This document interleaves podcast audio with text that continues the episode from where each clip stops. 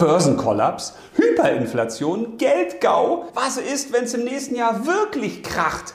Wie verlierst du im besten Fall kein Geld und vor allen Dingen nicht die Nerven? Genau darum geht es in der heutigen Folge von Soul Money. Namaste und herzlich willkommen zum Aufbruch in das goldene Geldzeitalter der Finanzspiritualität. Ich bin André, ich bin dein spiritueller Banker und ich helfe dir bei deinem bewussten und erfüllten Leben und zwar mit und ohne Geld. Und heute geht es um ein echt spannendes Thema, denn die große Frage steht hier überall im Raum. Kracht es nächstes Jahr so richtig an den Börsen? Kriegen wir ein neues Finanzsystem? Wenn ja, wie sieht dieses aus? Und vor allen Dingen, wie bereiten wir uns bestmöglich darauf vor? Denn dass uns im nächsten Jahr ein ganz, ganz wilder Ritt bevorsteht, das sagen ja nicht nur die Börsen- und Finanzexperten, sondern das sagen auch die Astrologinnen und Astrologen. Da kommt so einiges an Veränderung auf uns zu und das wird wirklich wild. Von daher ist es wichtig, sich heute mal zu fragen, wie schaffen wir es eigentlich, uns bestmöglich darauf vorzubereiten und zwar ganz egal, was da draußen passiert. Denn niemand weiß es ja wirklich mit Gewissheit.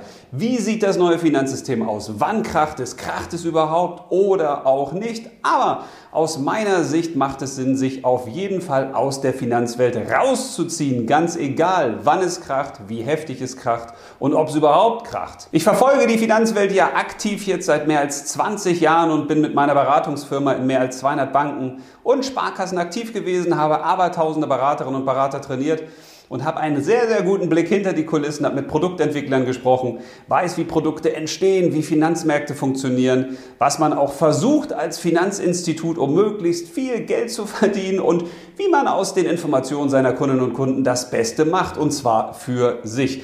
Von daher ist es entscheidend, dass wir uns bewusst machen, die Finanzwelt ist eine künstliche Welt.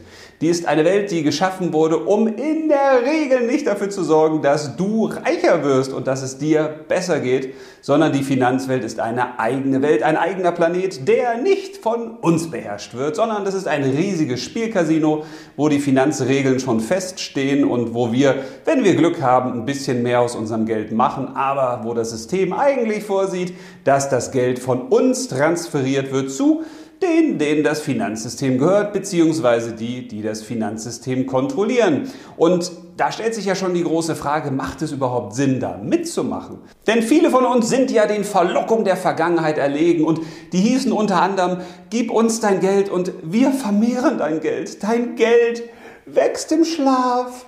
Deine Euronen, die machen weitere Euronen und das ist total sicher und die Renditen explodieren und so hast du in wenigen Jahren ein kleines Vermögen erspart und musstest nichts dafür tun, nur irgendein Finanzprodukt abschließen. Die Finanzwelt mit ihren ganzen Versprechungen ist für mich wie so ein saftiger, leckerer Apfel.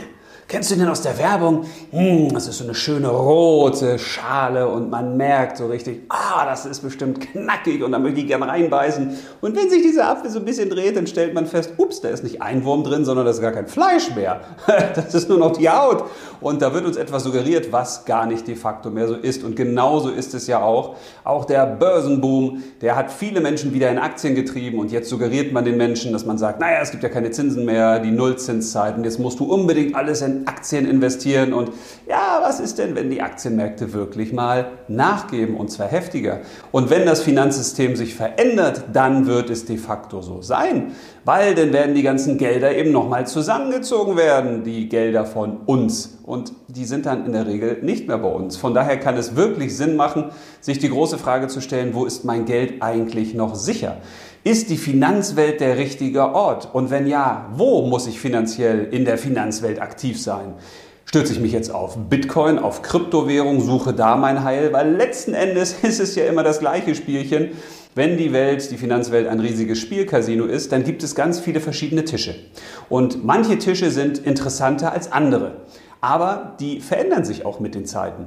Also vielleicht erinnerst du dich an die Zeit, wo Staatsanleihen besonders lukrativ waren. Oder wo es noch Lebensversicherungen gab, wo die Menschen gesagt haben, boah, ein Garantiezins von 4%, das mache ich auf jeden Fall. Und dann änderten sich die Zeiten und irgendwann sagte man, ah, Aktien sind ja so besonders lukrativ. Und dann ändert sich die Zeit jetzt so wieder, wo man sagt, Kryptowährung ist ja so interessant. Aber das ist alles Teil des großen Spielcasinos, auch die Kryptowährung. Aber dazu mache ich nochmal ein spezielles Video. Von daher ist die große Frage, wie viel bin ich wirklich bereit, an Geld, Nerven und Lebenszeit in diese Finanzwelt zu investieren? Ich rate dir, nimm so viel Geld wie möglich raus aus der Finanzwelt. Weil wenn es im nächsten Jahr kracht oder wenn es zumindest ein bisschen nur anfängt zu bröckeln, dann solltest du dein Geld zu Hause haben. Und damit meine ich jetzt nicht unbedingt zu Hause, wobei du das natürlich auch machen kannst, aber auf jeden Fall solltest du dafür sorgen, dass dein Geld eben nicht in der ganzen Welt in irgendwelchen Anlageklassen verstreut ist, wo du dann im Zweifel gar nicht mehr rankommst, wo du gar nicht mehr reagieren kannst. Die vier Tipps, die ich dir geben kann, helfen dir bei einer echten finanziellen Unabhängigkeit. Weil finanzielle Unabhängigkeit heißt ja für die meisten, ich habe so viel Geld, ich muss nicht mehr arbeiten und ganz egal, was im Leben passiert, ich komme damit durchs Leben. Da stellt sich die Frage, geht das heute überhaupt? Weil niemand weiß, was für Steuern kommen noch, was passiert mit welchen Geldanlagen, wie entwickelt sich das? Vielleicht ist aus einer Million morgen schon nur noch eine halbe Million geworden, dann hast du schon ein Problem mit der finanziellen Unabhängigkeit. Von daher ist es wichtig, sich darauf zu besinnen, dass ich mich wirklich unabhängig mache vom Finanzsystem. Dass es uns egal sein kann, was da draußen passiert, dass der Orkan, der Tornado toben kann und wir sind sozusagen im Auge des Orkans und wir sind dort sicher. Und dazu möchte ich dir vier Tipps geben. Die ersten beiden sind Üs und die zweiten sind As. Fangen wir mal an mit den Üs. Erstens Überblick. Ich weiß, das Thema Finanzen ist leidig. Und viele behandeln Finanzen so wie eine Wurzelbehandlung beim Zahnarzt. Man geht da äh, eigentlich nicht gerne hin. Und man versucht das auch zu vermeiden, weil das ist meistens schmerzhaft. Und Finanzen sind für viele, gerade jüngere Leute, ja auch so interessant wie einer Fliege beim Wandern über die Fensterscheibe zuzugucken. Also das ist nicht besonders sexy. Da guckt man lieber eine Netflix-Serie. Kann ich auch total verstehen. Aber es macht in der jetzigen Zeit wirklich Sinn, mal einen kurzen Überblick zu haben über das, was man finanziell so am Start hat. Von daher nimm dir ein Blatt Papier, am besten ein weißes, und dann notiere dir mal deine ganzen Finanzprodukte, die du so hast. Und dazu zählen die Girokonten, die Sparbücher, die Tages- und Festgeldkonten, deine Versicherung, auch das, was du alles an Aktien hast, an Investmentfonds, an Steuersparmodellen oder an Anleihen oder auch an Gold oder, oder, oder. Also alles, was du im Bereich Finanzen so abgeschlossen hast. Und zwar einmalig oder monatlich. Dann kommt das zweite Ü, nämlich überprüfen. Schau dir genauer an, wie viel Geld liegt da eigentlich? Wie viel Gebühren zahlst du dafür? Die meisten wissen das gar nicht, weil das häufig auch versteckt irgendwo im Kleingedruckten zu finden ist oder in so einer kleinen Abschlussrechnung oder meistens wird es sogar auch gar nicht mehr groß ausgewiesen, sondern es steht da so verklausuliert mit drin. Und das ist hm, vielleicht nicht unbewusst so gemacht. Weil wenn du dann wirklich wüsstest, was du für manche Finanzprodukte zahlst, dann würdest du die wahrscheinlich gar nicht mehr haben wollen. Viel wichtiger als zu wissen, wie viel Gebühren du zahlst, ist aber, warum hast du es eigentlich? Von daher schreibe bitte mal neben jedes Finanzprodukt den Sinn und jetzt wirst du sagen, hey, wieso, wie du den Sinn? Naja, beim Girokonto ist es ganz einfach, da kannst du sagen, ja, da regle ich meinen Zahlungsverkehr. Das muss ich einfach haben, damit ich was überweisen kann, damit ich was kaufen kann und damit ich auch Geldeingänge verbuchen kann. Ja, richtig. Das Girokonto ist aber so gut wie das einzige Finanzprodukt, wo das für jeden klar ist. Das Problem ist, dass wir häufig Finanzprodukte haben und wissen gar nicht warum. Wir haben die irgendwann mal abgeschlossen, unsere Lebenssituationen verändern sich aber, wir haben die nicht mit überprüft, weil die machen das nicht automatisch, das müssen wir schon tun und dann zahlen wir in der Regel ganz viel Geld vor allen Dingen für Versicherungen und können das uns eigentlich sparen. Und wenn wir die Versicherung dann in Anspruch nehmen wollen, dann stellen wir häufig fest, hm, die zahlt ja gar nicht freiwillig, die haben ja Anwälte und die wollen ja gar nicht, dass ich das Geld bekomme, obwohl dafür ist die Versicherung ja eigentlich gedacht. Also überlege dir möglichst einen konkreten Sinn zu deinem Finanzprodukt. Warum hast du jetzt diesen Sparvertrag abgeschlossen? Was willst du damit irgendwann mal kaufen? Und vermeide bitte so sonstige Worte. Also nicht, ja, das ist für irgendwas, das ist für später, das ist eine Notfallreserve, das ist fürs Alter. Mach es so konkret wie möglich, weil dann wirst du feststellen, dass viele Gelder einfach zweckungebunden sind. Du weißt gar nicht, wofür du die irgendwann brauchst. Und dann ist es viel wichtiger, sich zu überlegen, wie will ich eigentlich leben? Was kann ich mit meinem Geld proaktiv tun, um es in mein Leben, in meine Weiterbildung, in mein Haus, in meine Hobbys, in meine Freundschaften, in meine Familienverhältnisse zu investieren? Drittens kommen wir zum ersten der beiden A's. Ausmisten. Schmeiß raus, was du nicht brauchst. Ich habe ganz viele Menschen dabei begleitet, auszumisten. Und das ist wirklich dringend notwendig, weil die meisten Menschen haben einfach mindestens die Hälfte zu viel Produkte und die braucht man in der Regel gar nicht. Teilweise haben wir viele Produktdopplungen. Oder wir haben Dinge, die wir irgendwann mal abgeschlossen haben, die wir jetzt aktuell aber nicht brauchen, weil sie nicht zu unserem heutigen Leben passen. Aber wir zahlen dafür regelmäßig. Wir zahlen dafür in irgendeinen Sparvertrag ein oder wir zahlen dafür irgendeine Versicherung. Aber dieses Geld ist umsonst. Und dann beklagen ganz viele Menschen immer wieder, ja, ich habe am Monatsende noch zu viel Leben übrig, ich habe einfach zu wenig Geld. Ja, das liegt daran, dass wir häufig auch viel zu viel Geld für Finanzprodukte ausgeben. Und da sollten wir einfach mal ausmissen und rausschmeißen radikal, was wir nicht mehr brauchen. Weil gerade wenn der Finanzmarkt turbulenter wird und vielleicht im nächsten Jahr sogar crasht oder es auf jeden Fall heftig wird, dann macht es Sinn, sein Geld eben nicht in den Händen von anderen Leuten zu haben, wo dann irgendwas damit passiert.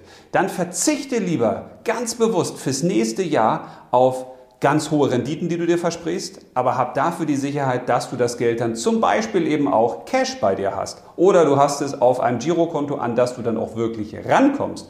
Oder du hast es, und da sind wir schon beim Punkt 4.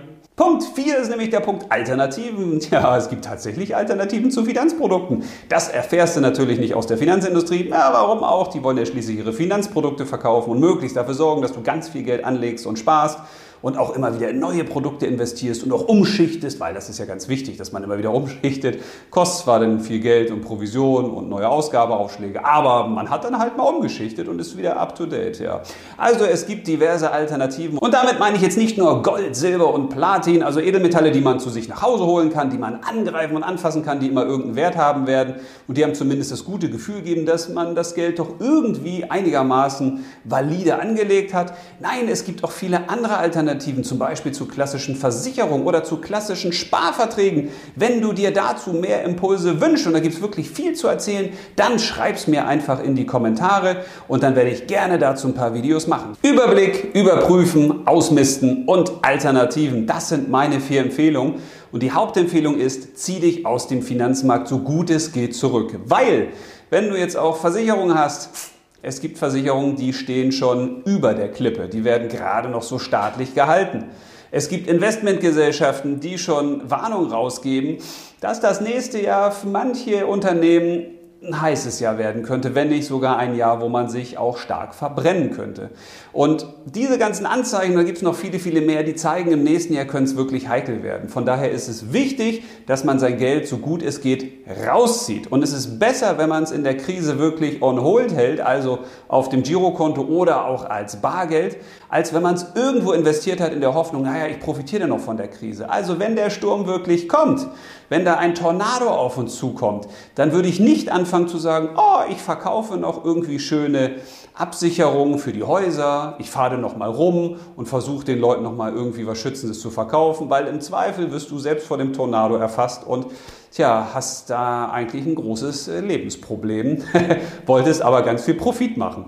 Von daher sollte man in solchen Zeiten sagen, nein, nein, nein, ich ziehe mich zurück, ich hole mein Geld zu mir und ich verzichte ganz bewusst auf mögliche Renditen, weil in der Krise ist eben Cash King. Das ist so, das war so und das wird auch so bleiben. Bevor du jetzt gleich das Video ausklickst, bitte ich dich noch, es zu liken und den Kanal zu abonnieren, denn von diesen Videos möchte ich noch ganz viele weitere machen mit konkreten praktischen Tipps. Was kannst du jetzt konkret tun, um zum Beispiel Versicherung alternativ zu ersetzen? Oder was kannst du tun, um möglichst viel aus deinem Geld zu machen? Was kannst du tun, um gar nicht erst in die Versuchung zu kommen, im Finanzmarkt auf irgendwelche Dinge reinzufallen? Was musst du bei der Bankberatung beachten? Oder was musst du im Internet beachten? Oder, oder, oder.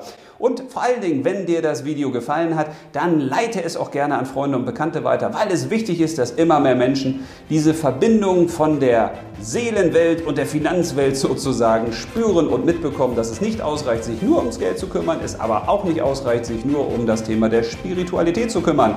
Denn jetzt kommen wir ins Zeitalter der Finanzspiritualität. In dem Sinne, alles Liebe bis zum nächsten Video, mach's gut und leb los!